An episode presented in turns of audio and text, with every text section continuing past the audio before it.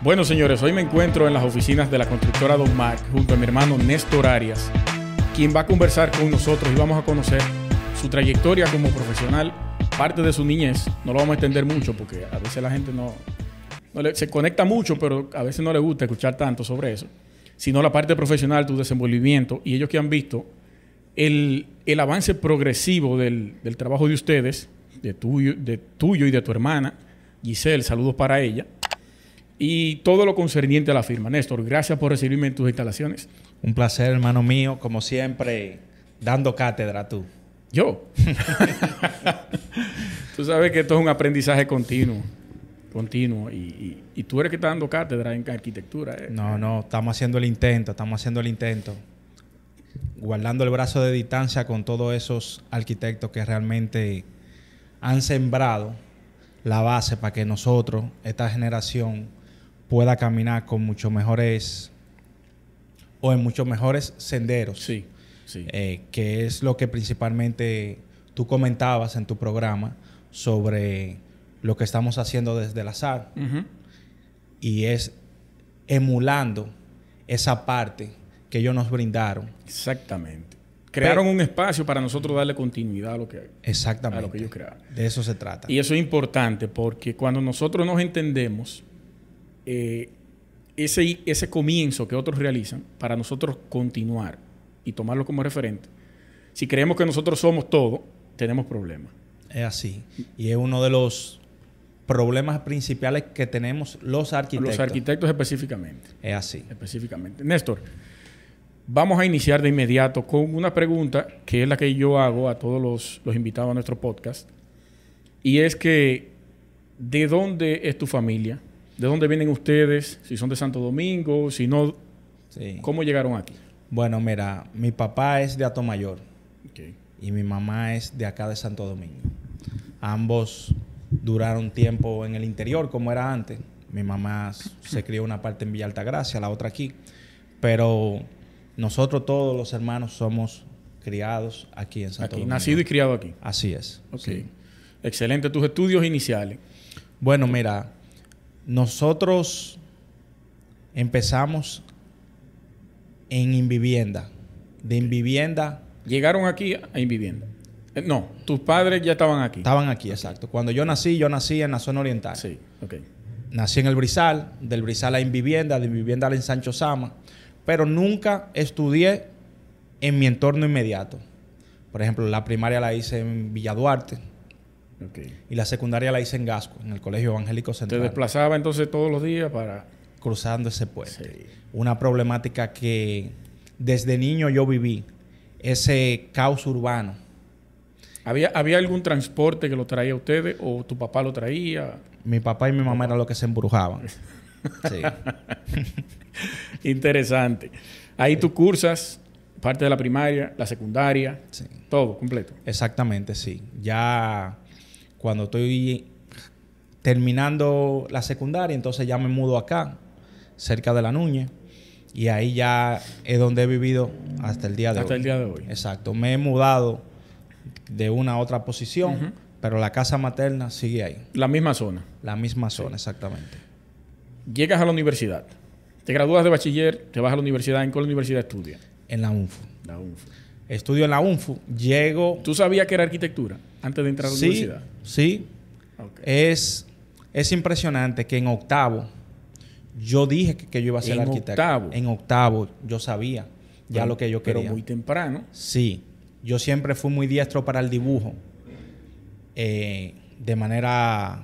¿Tú eres zurdo? No, ¿Tú eres derecho? derecho. Ok. Eh, siempre fui muy... Muy diestro para el dibujo. Quizás corriéndole a las matemáticas. Sí.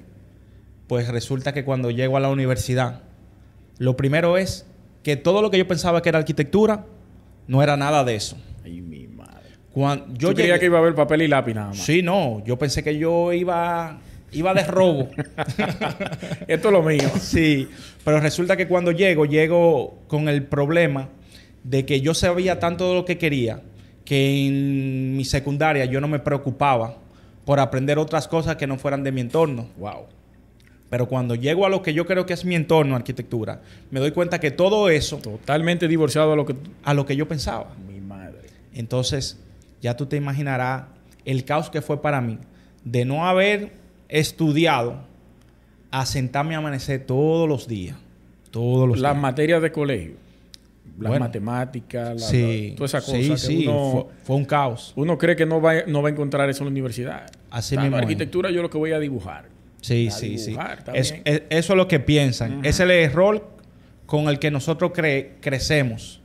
Pero cuando llegamos allá nos damos cuenta de que no somos como piensan casi todos. Somos funcionalmente estéticos. No, somos funcionales. Y en base a esa función manejamos la estética. Exactamente. Así es. Mejor de ahí no se puede explicar. Es así, es así. Cuando, es así. Cuando, cuando me dicen a mí, dibuja un plano sanitario.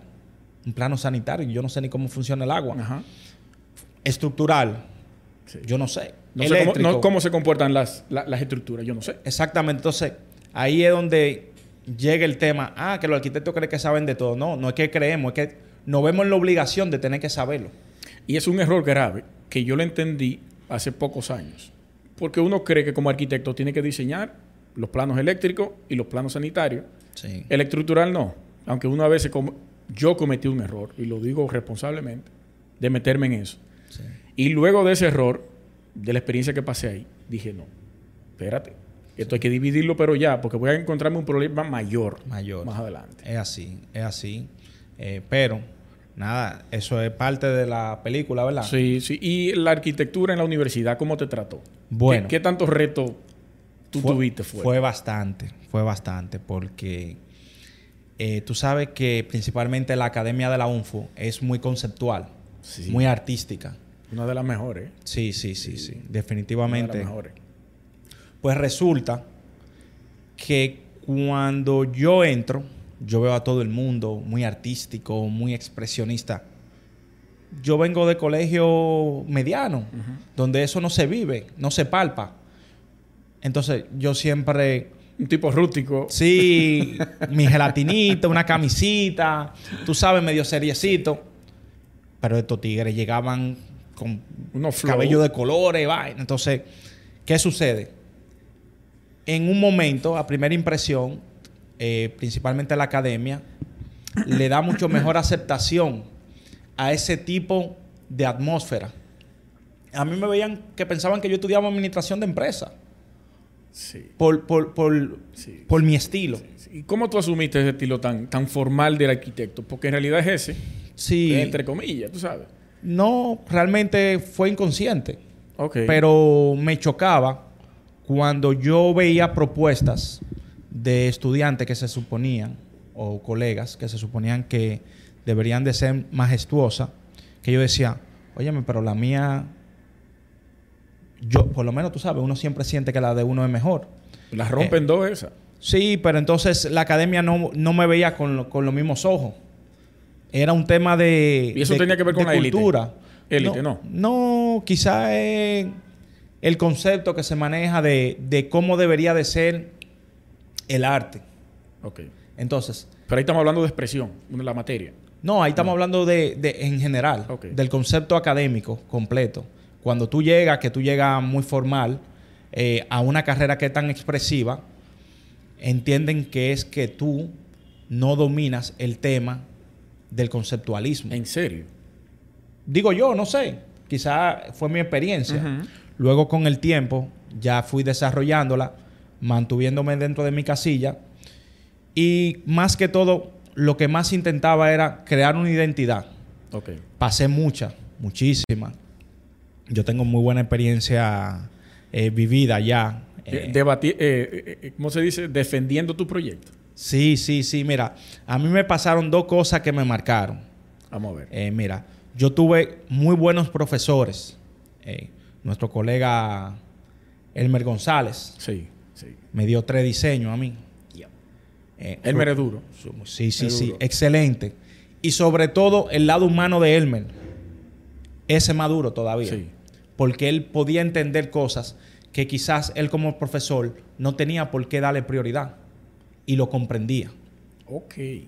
Eh, Rubén Fontana también, de Caedro. Otro amigo de Caedro, saludos De Caedro, sí, te- tengo, tengo una anécdota buenísima. Resulta que, que en una entrega de diseño 3, Espérate, Néstor. Vamos a, destapar esto porque yo me claro, estoy, me estoy estamos ahogando. secos, estamos secos. Tú me tienes seco aquí en, en tu negocio. Pues resulta que, Carajo. Salud, hermano. salud, hermano mío. Resulta que hay una entrega y la entrega es a las 10 de la mañana. La academia nos permite a nosotros amanecer en la universidad. Ok. El profesor le dice, como le permitieron amanecer, en este caso Rubén, dice, yo vengo en la madrugada a darle una vuelta para ver que todo esté bien. Yo normal. Real eso. Sí, sí, cosa que yo no, yo en lo personal no había vivido nunca. Él llega a las 3 de la mañana. 3, 4 de la mañana llega él. Me, me recuerdo que llega con un rico hot dog en la mano y una botella de Coca-Cola. Y el primer modelo que ve, después de tres meses, el modelo final, el mío. Y me dice, ¿tú sabes qué? Si tú entregas eso comiéndose el hot dog, si tú entregas eso a las 10 de la mañana, está quemado. En pocas palabras, no, no con esa palabra, Ajá. pero más o menos así. Mira a ver lo que tú puedes hacer. No, te voy a, no te voy a preguntar por qué, para que tú desarrolles el- la historia. Resulta que él me dice a mí, le digo yo rápidamente, profesor, pero espérese, espérese. Dígame qué yo puedo hacer. Sí. Y él me dice, imagínate todo lo que tú piensas que es arquitectura. Sí, lo contrario. Y se va. Mierda. Yo, Pero, pero, pero un nivel de conceptuali- conceptualización demasiado alto sí, para, esa- sí, para sí. ese momento. La academia siempre fue, es muy radical. Wow. La UN fue muy radical con ese tema. Yo que no vengo de ahí se me hacía muy difícil. Bueno, pues llegan las 10 de la mañana. Yo no me fajé ni a llorar. Yo dije, aquí lo que hay que resolver es, no me queda de otra. Sí. Yo volteé la maqueta y la pisé para yo no tener que ver nada con eso. Y lo que yo no hice en tres meses, o lo que hice en tres meses, lo tuve que hacer desde las 3 de la mañana a las 10 de la mañana. Seguí corrido, no me fui a mi casa. Terminé el modelo y cuando él llega, que me toca exponer. El proyecto no tiene el nivel de terminación que se requería. Pero como él vio que yo lo hice de cero, que tuve la intención, que tuve la agresividad, que no titubeé y que lo justifiqué a nivel de presentación Es muy una de las cosas más importantes a la hora de entregar un proyecto. Así es, que la gente y la academia no lo entiende No. eso. Eh, ese tema de mercadeo dentro de la... Ahí es que inicia. Ahí es que inicia todo. Ahí es que inicia. Y resulta que él se ríe cuando yo termino. Eh, se arma una risa entre los muchachos y eso. Bueno, me da la oportunidad y paso en C. Ok. Luego nos vemos cinco años después. Eso fue diseño. no. Sí, diseño 3 fue ese. Luego nos vemos cinco cuatrimestres después, en diseño 7, aproximadamente por ahí, que ya es más técnico.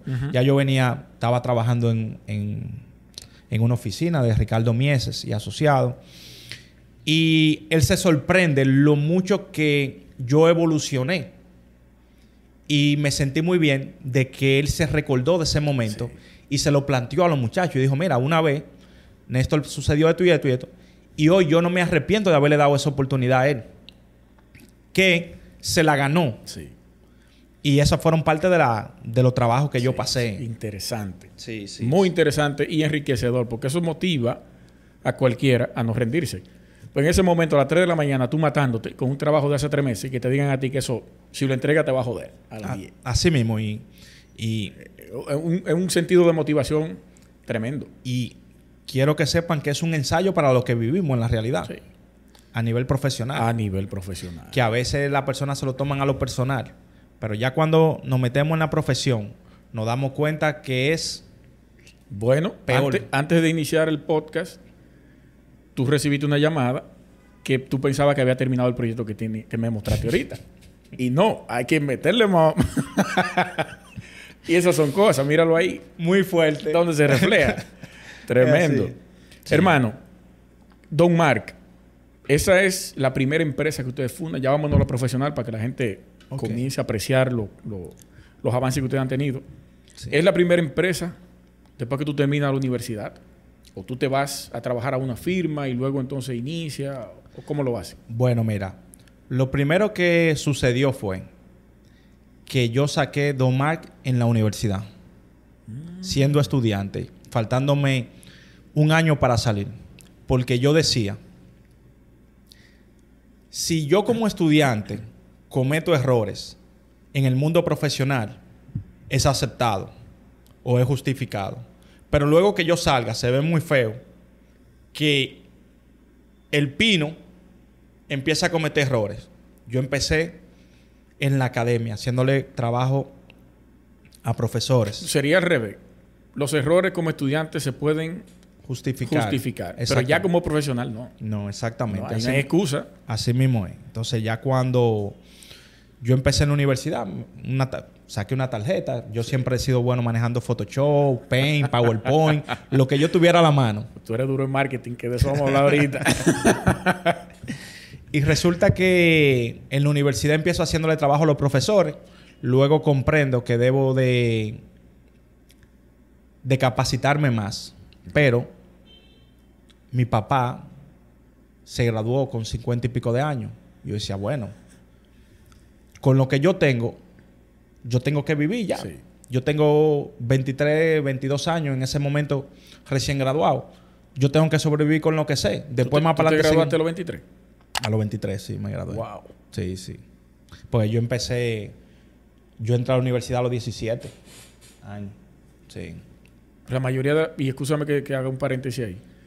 La mayoría de, la- de los profesionales que he entrevistado, que son de la UNFU, Sí. esa es el, el- la edad que terminan e Sí. inician la universidad. Sí, sí. eh, 17, 18 como máximo. Sí, es así.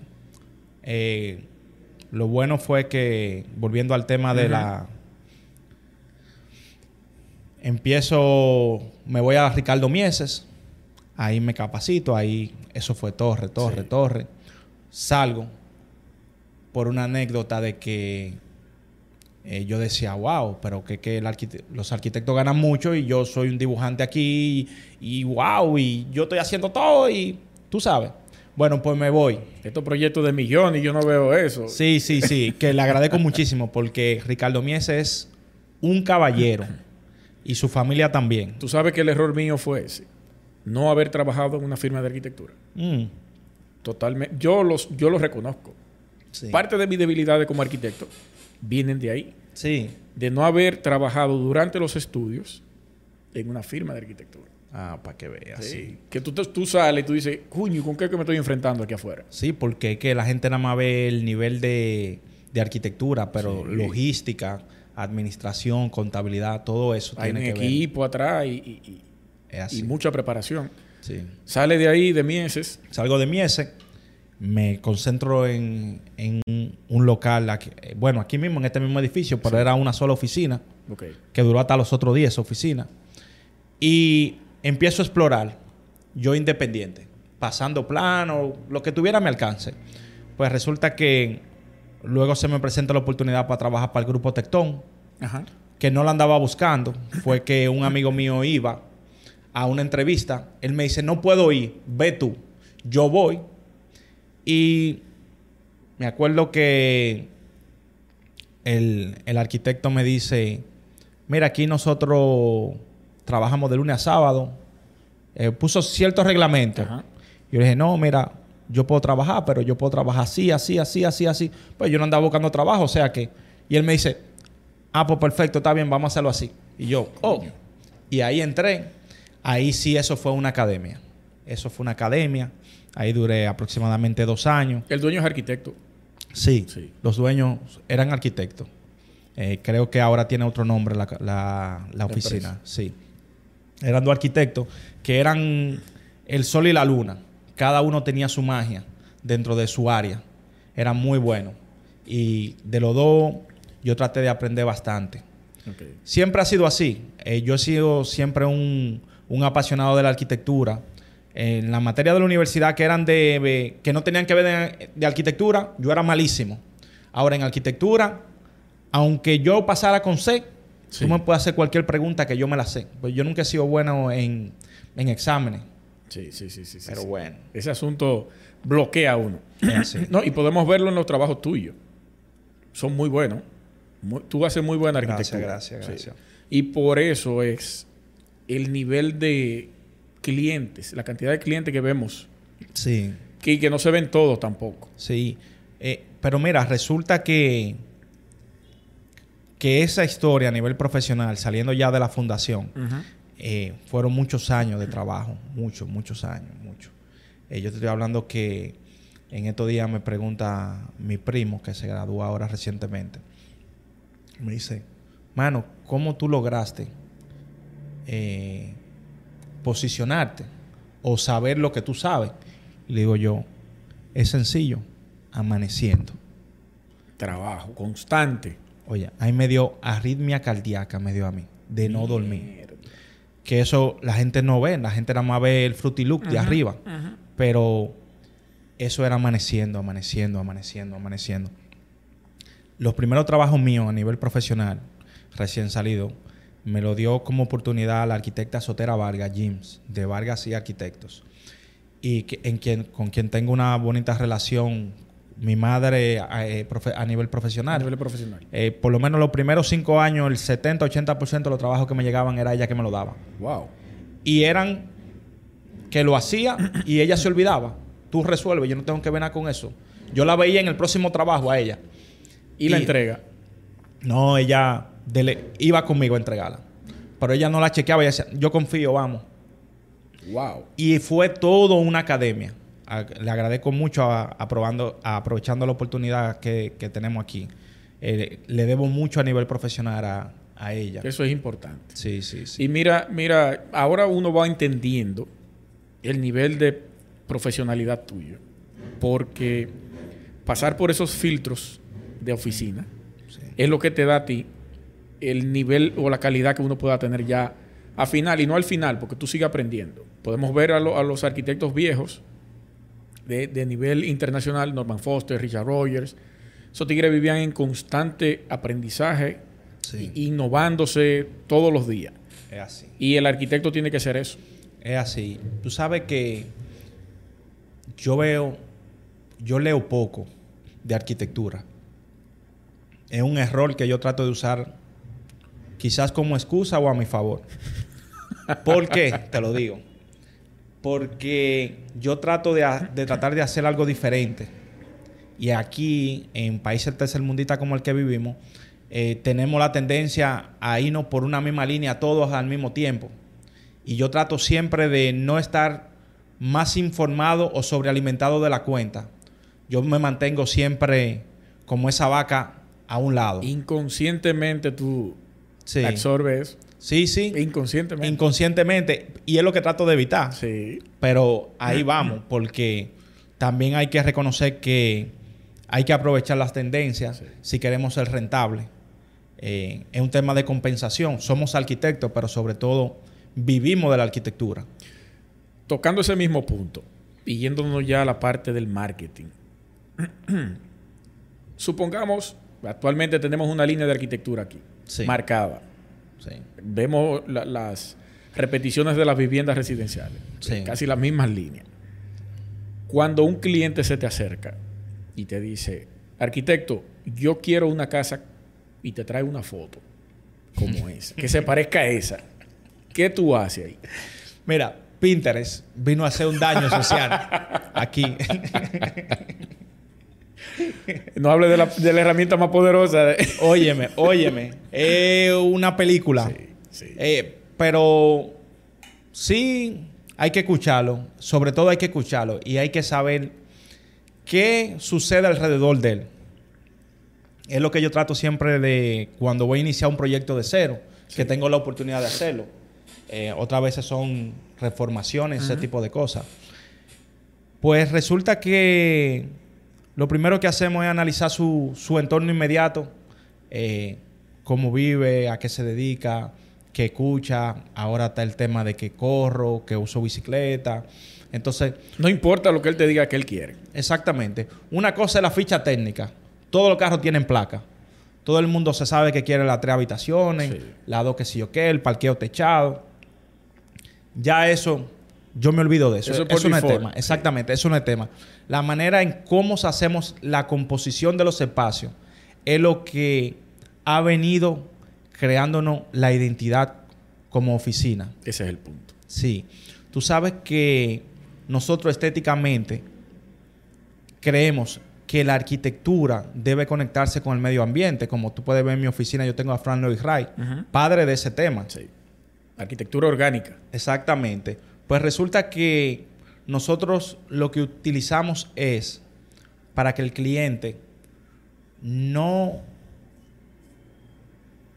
no piense que está desperdiciando su dinero, porque lo piensan, es utilizar la pavimentación como parte de la arquitectura integrada a la fachada A la fachada. a la fachada. Si se fijan en, en los diseños de los últimos tres años, nosotros siempre conectamos la fachada a la pavimentación.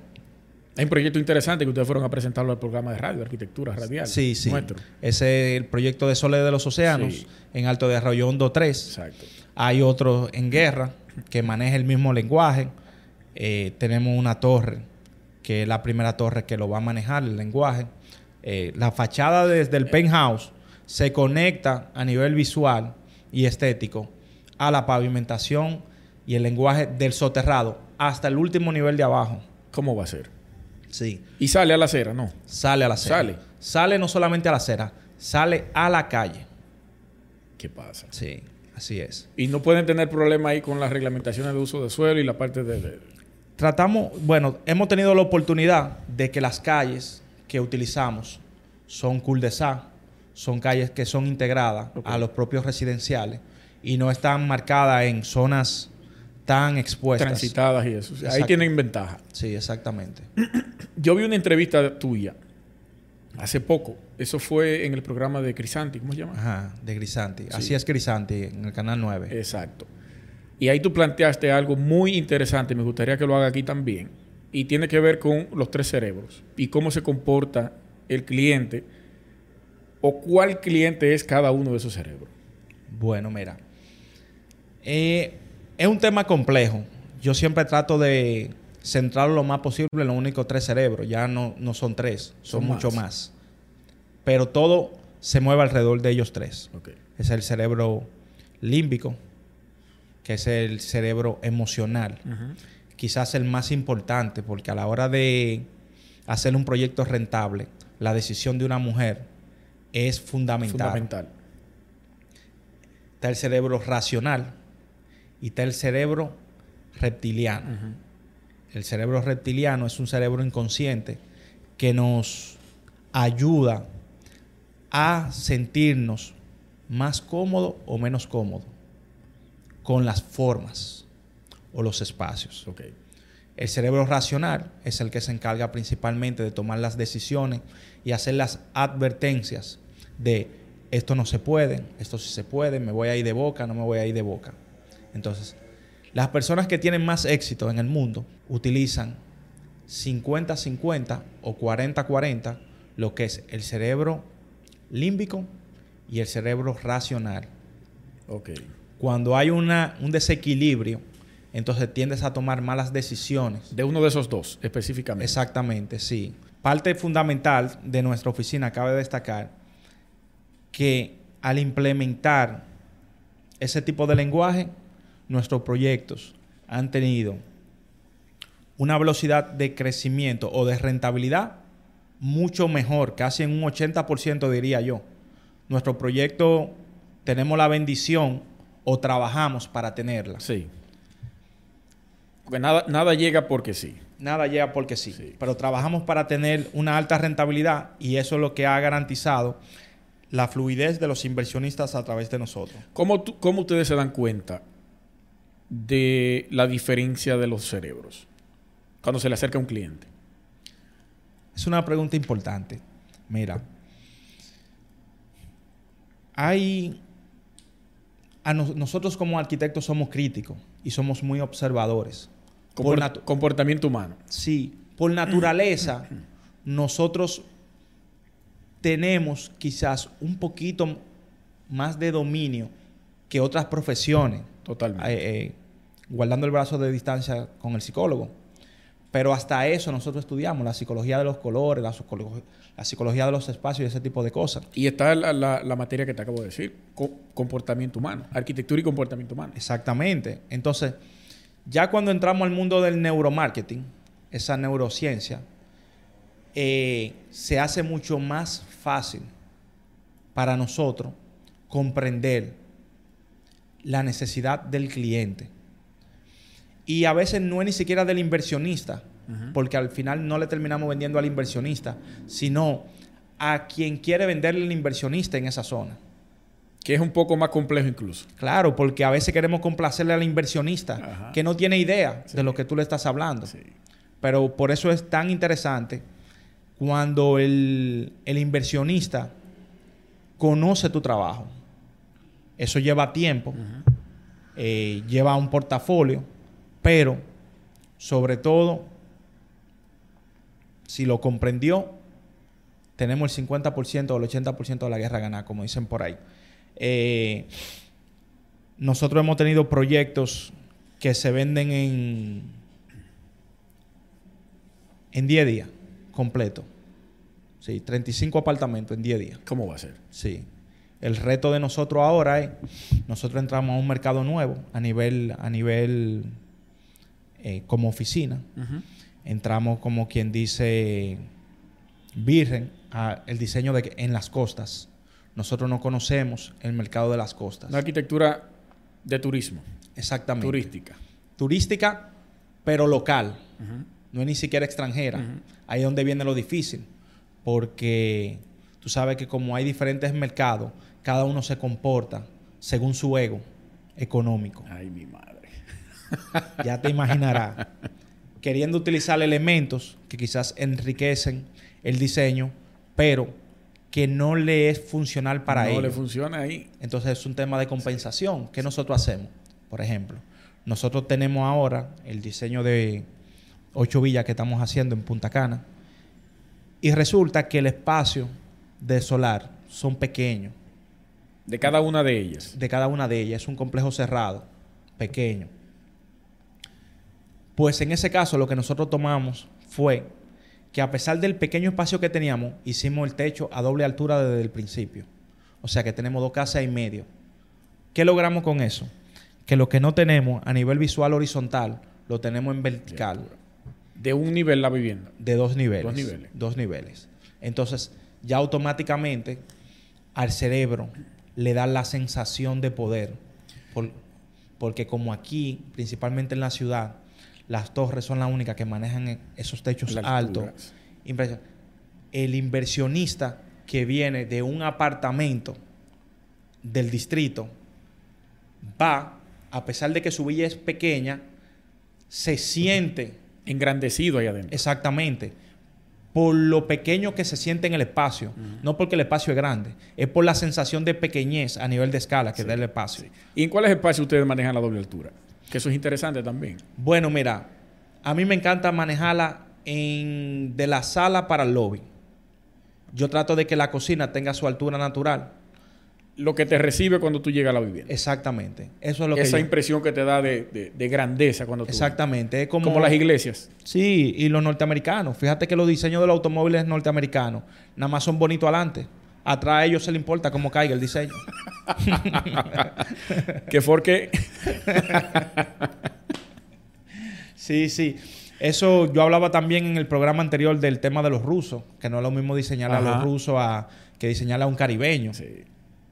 Eh, el ruso tiene otro tipo de, de sociedad emocional que el, que el caribeño. Más cargado, más, más, más eh, Robusto. ornamento, más robusto. Sí, sí, más- sí. Más imperialismo, como dirí- se diría. Pero, pero bien. Algo jocoso tú dijiste ahí. Y el caribeño quiere saber dónde que vamos a hacer ¿Dó- party? ¿Dónde que el pare aquí? Está bien, dime, dime ¿cómo- de qué tamaño la terraza. ¿Dónde yo pongo el barbecue? Así mismo es. y es lo que son, son esos partes de los análisis que nosotros tomamos de manera eh, inconsciente del cliente o del público al que nos vamos a dirigir. Una anécdota sumamente importante respecto a eso es un cliente de ustedes que tú vas a desarrollar la idea, nada más te voy a dar el tip para que, para que continúe. Que ustedes empezaron por la marquesina. Oh, sí, sí, sí. Eh, ya van dos. ¿Van Yo dos? no me hablé de uno. Ajá. Van dos, sí. Eh, bueno, e- ese fue una película. Porque ya habían pasado aproximadamente por siete arquitectos, incluyendo dos que ya yo conocía de la vieja escuela. En serio. Sí.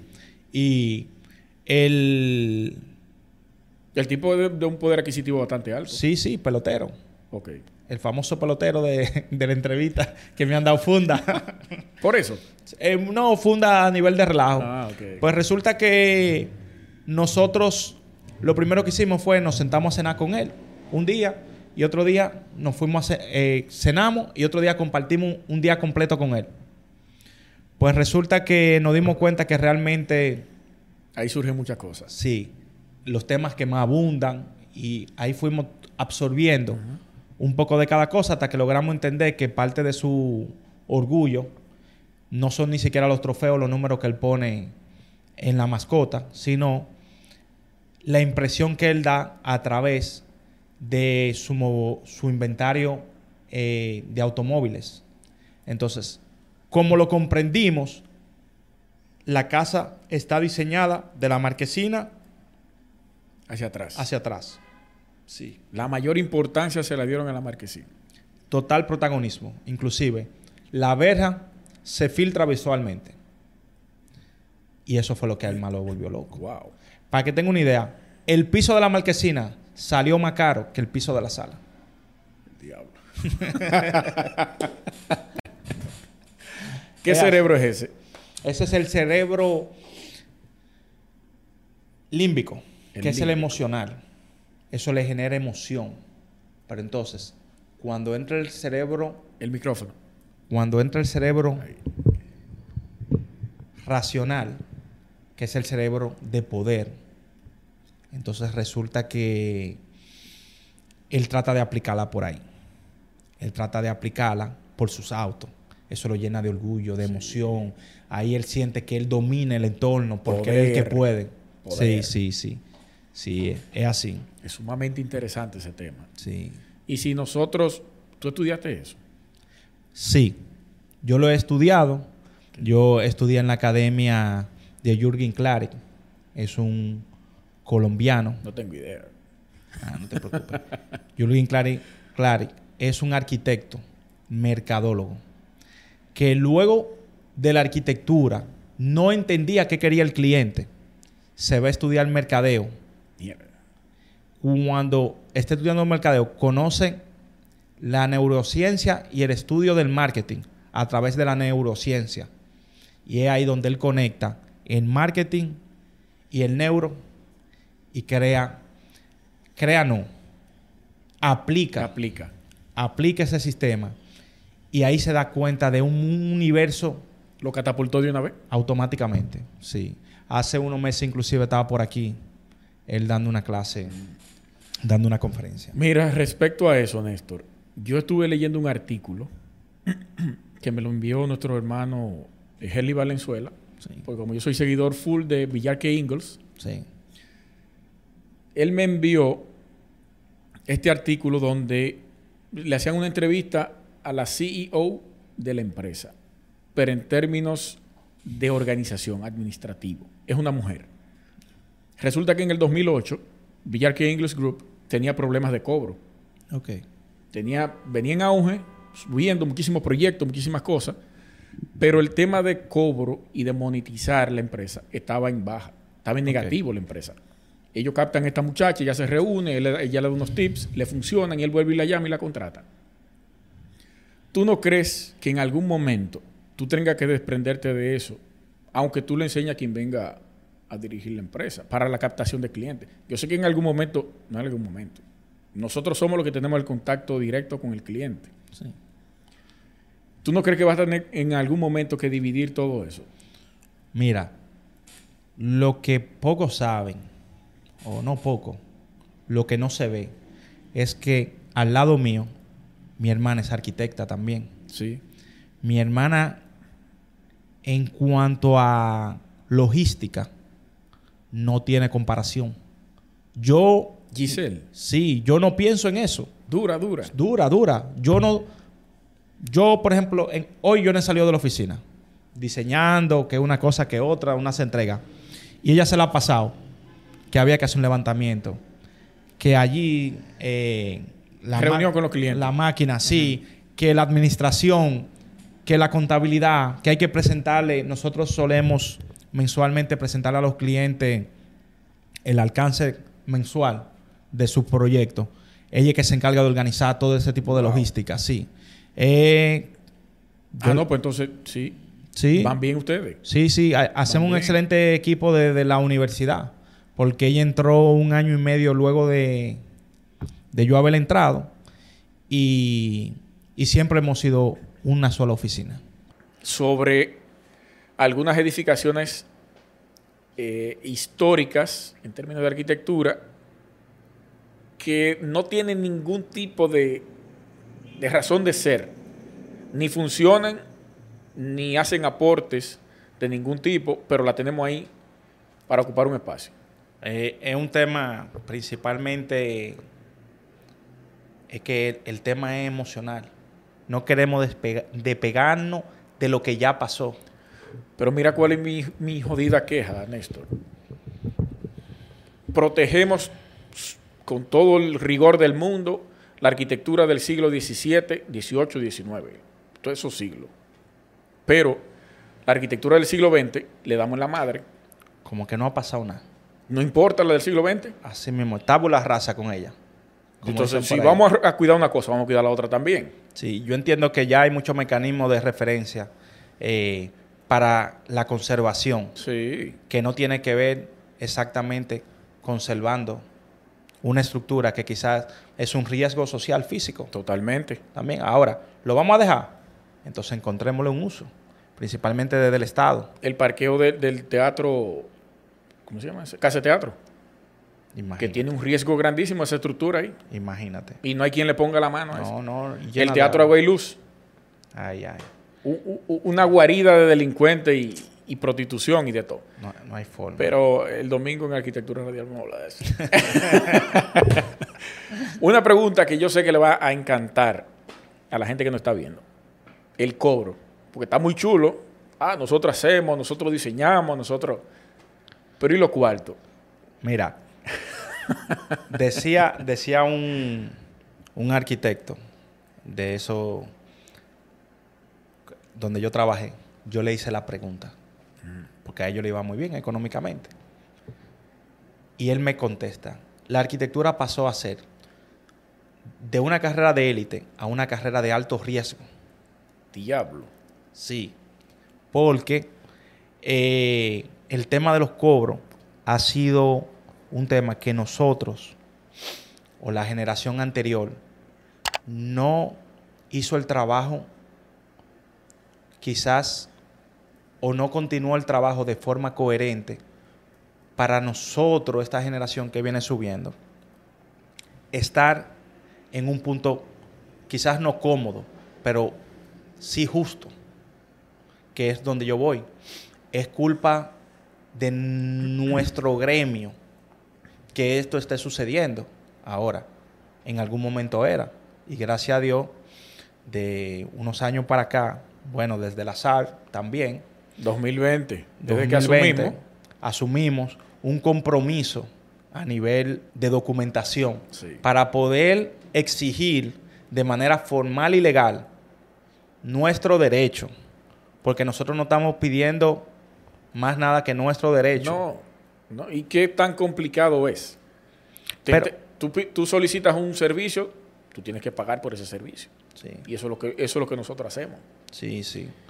Eh, a nosotros como oficina, a nivel personal, ha sido escalonado.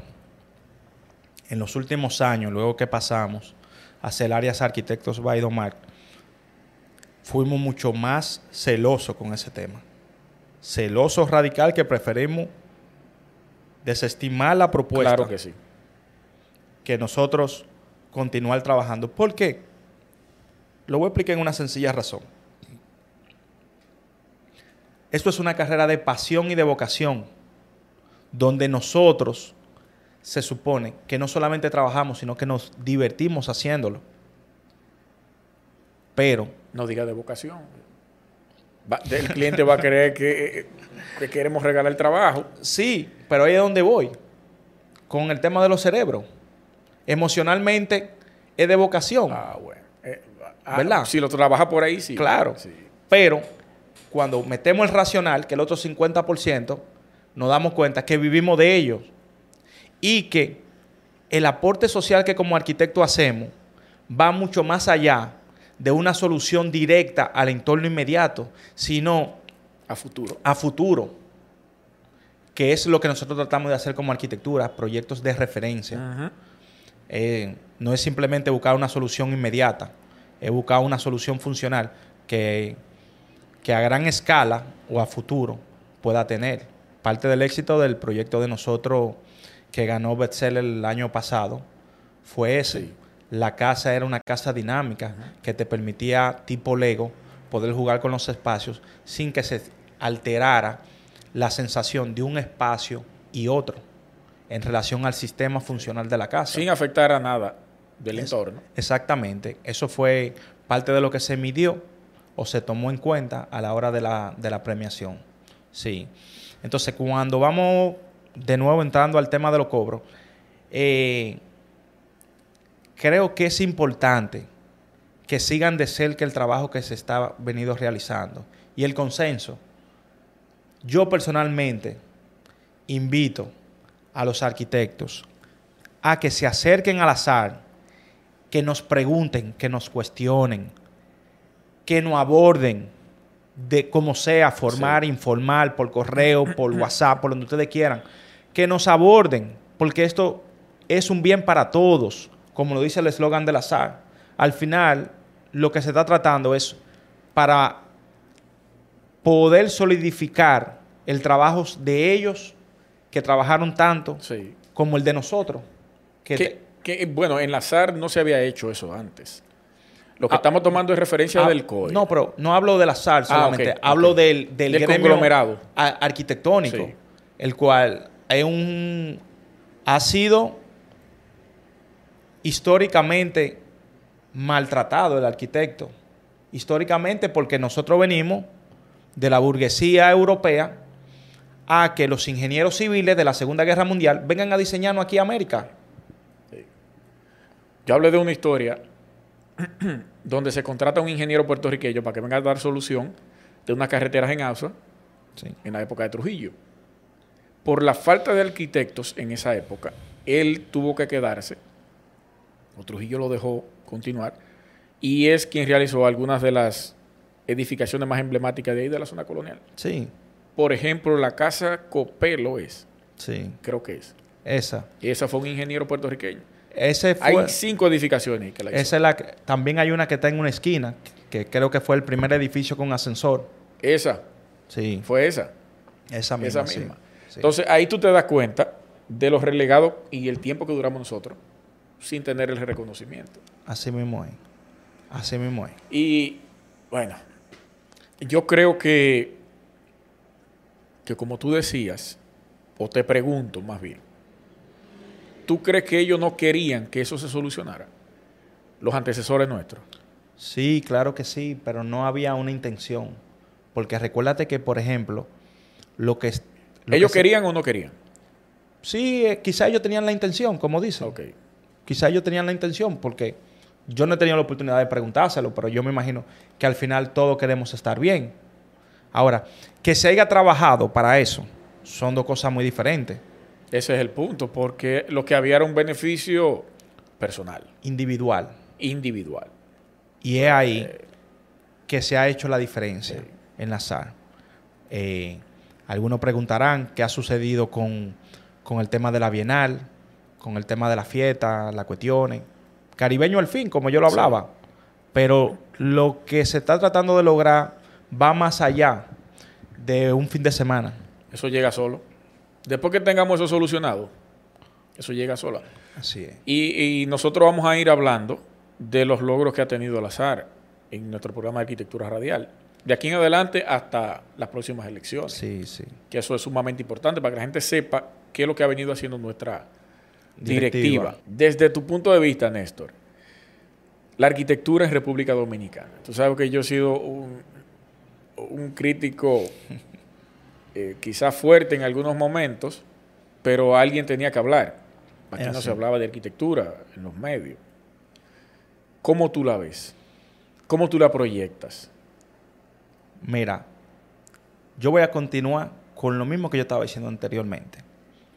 Lo que, lo que es socialmente en, en arquitectura radial se está haciendo, si se hubiese hecho hace 10 o 15 años atrás, tuviéramos en otro norte. Claro que sí. En otro norte tuviéramos. Yo soy un, un apasionado o un abanderado de esa continuidad hacia el bienestar común de la profesión. Por eso a veces eh, tengo problemas porque me meto en muchos proyectos. Queriendo ayudar. Queriendo ayudar a avanzar a mi gremio, porque yo pertenezco en él y me siento parte de él. Darle un empujón a cada uno. Exactamente. Que tú eres parte de arquitecturas radiales. Claro, que claro, claro, claro, tú, claro. No, tú nos has ayudado sumamente en, Sí. en muchas cosas. No, no, y, y como te decía ahorita, yo no siento ni siquiera que lo estoy haciendo como ayuda. A mí me emociona ser parte de eso. A mí me emociona ese trabajo que históricamente, aunque, aunque la gente no lo vea desde ese punto de vista, ustedes han venido trabajando Sí. y edificando, sí. La arquitectura dominicana, a nivel general, va y está caminando hacia ningún lado, ya que los líderes, por decirlo así, Sí. del mercado a nivel de arquitectura y diseño, cada uno está apostando de forma individual, sin un norte. Sin un norte. Cuando me refiero a un norte, no quiero decir que se está haciendo arquitectura mala, sino que no se está haciendo identidad como arquitectura con identidad, Ahí es que yo voy. que son cosas muy diferentes. es para que. Porque para no que hablamos de arquitectura mala. No, exactamente. Aquí se está haciendo muy buena arquitectura. Ahora, ¿con cuáles fines? ¿Con cuáles fines? ¿Hacia dónde vamos? Sí. ¿Cuál es nuestra identidad? Porque nosotros queremos traer un acrópolis que está diseñado en España y meterlo aquí en la, en la avenida más emblemática del Distrito Nacional. Entonces, eso es un tema que, que no es que solamente quizás me molesta, sino que me apena ver cómo se mencionaba en estos días el tema de que se donó un diseño. ¿Con qué criterio? ¿Qué, qué mensaje social? Vergüenza eso le debiera dar.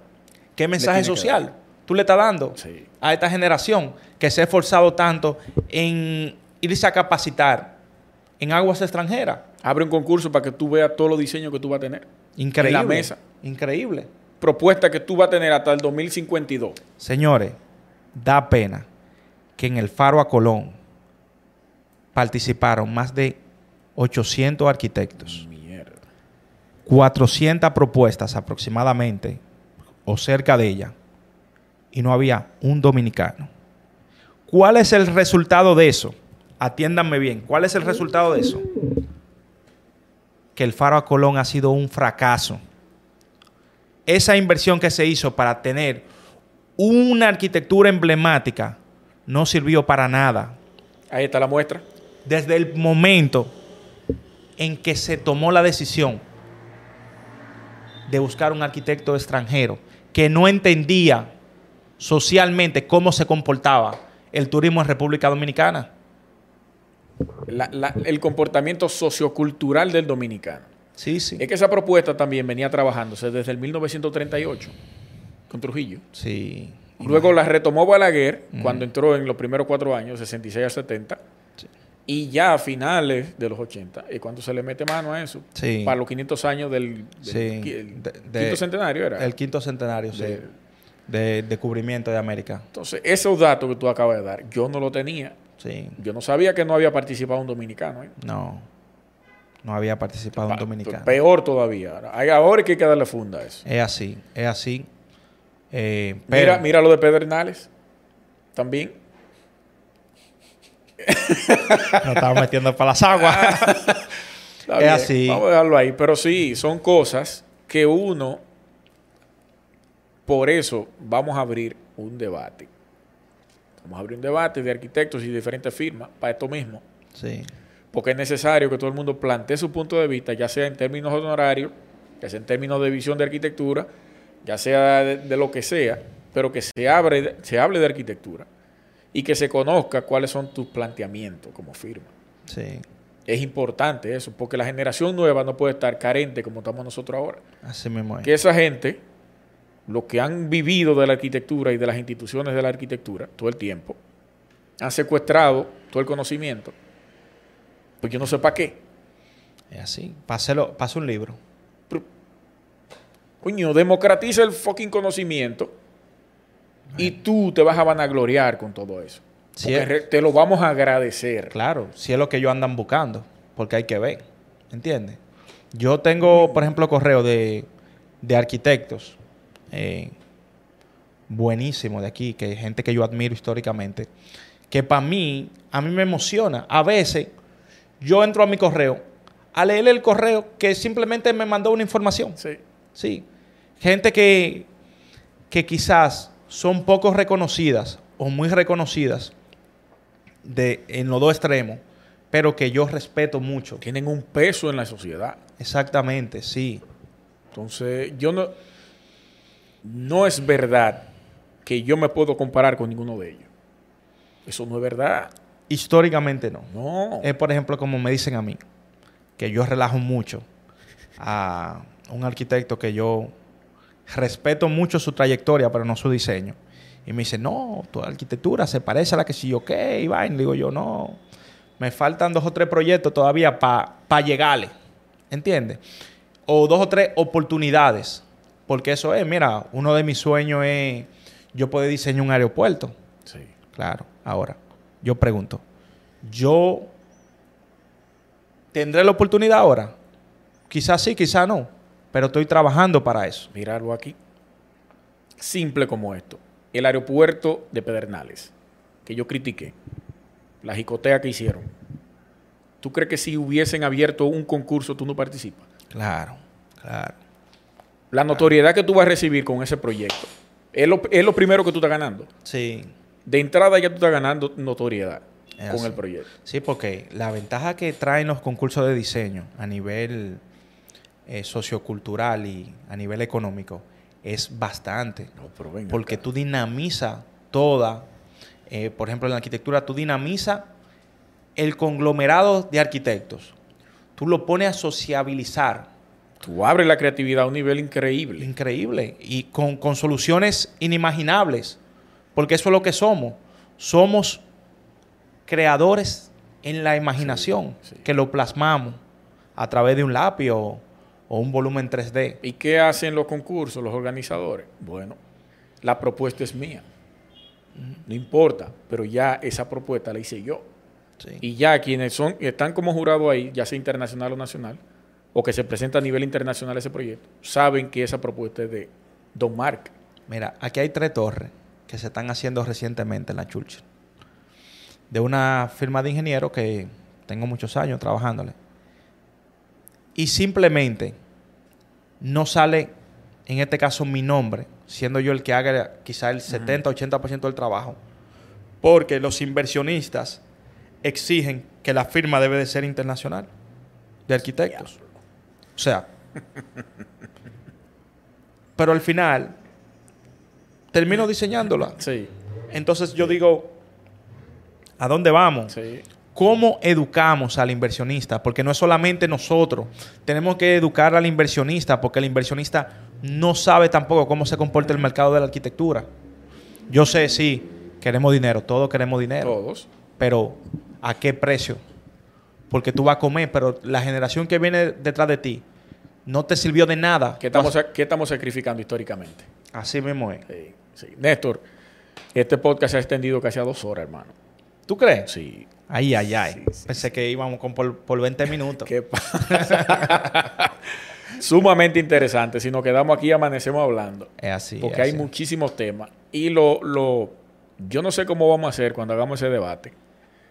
Porque con esos diferentes planteamientos de cuatro fir- de tres firmas más, y yo como moderador, eso se va a extender Sí.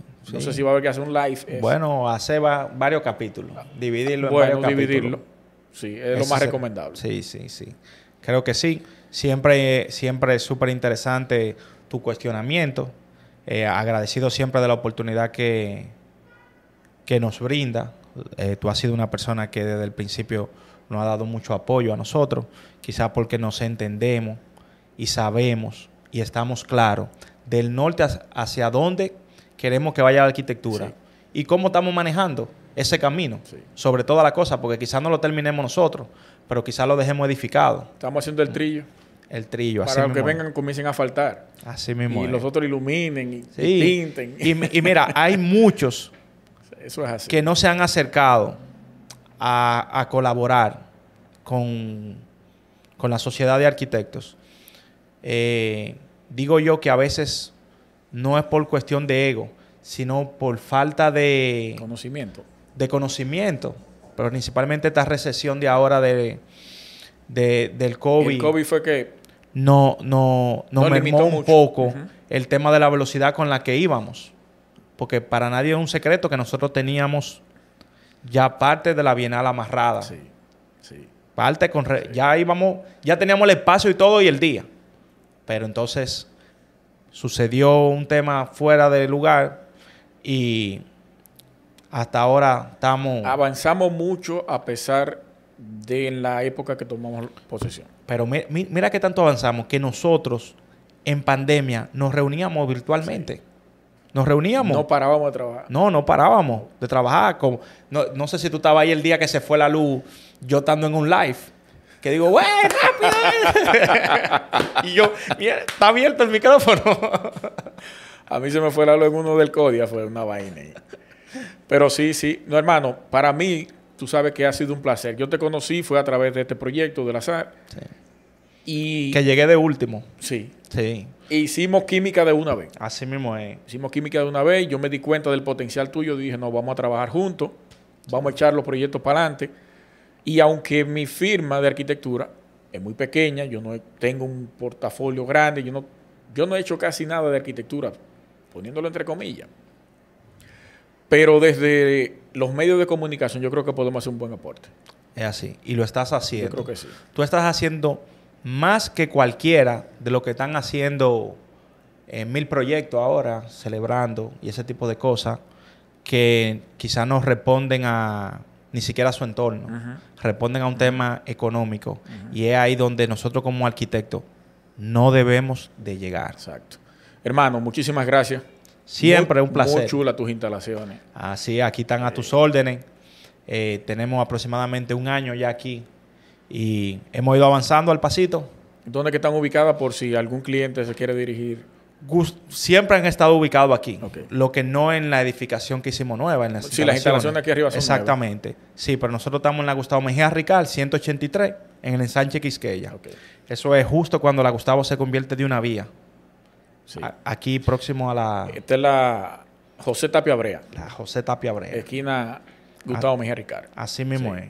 Señores, muchísimas gracias por bueno, aguantarnos esta- este tiempo aquí. Fue- Fue bastante interesante esta conversación con Néstor.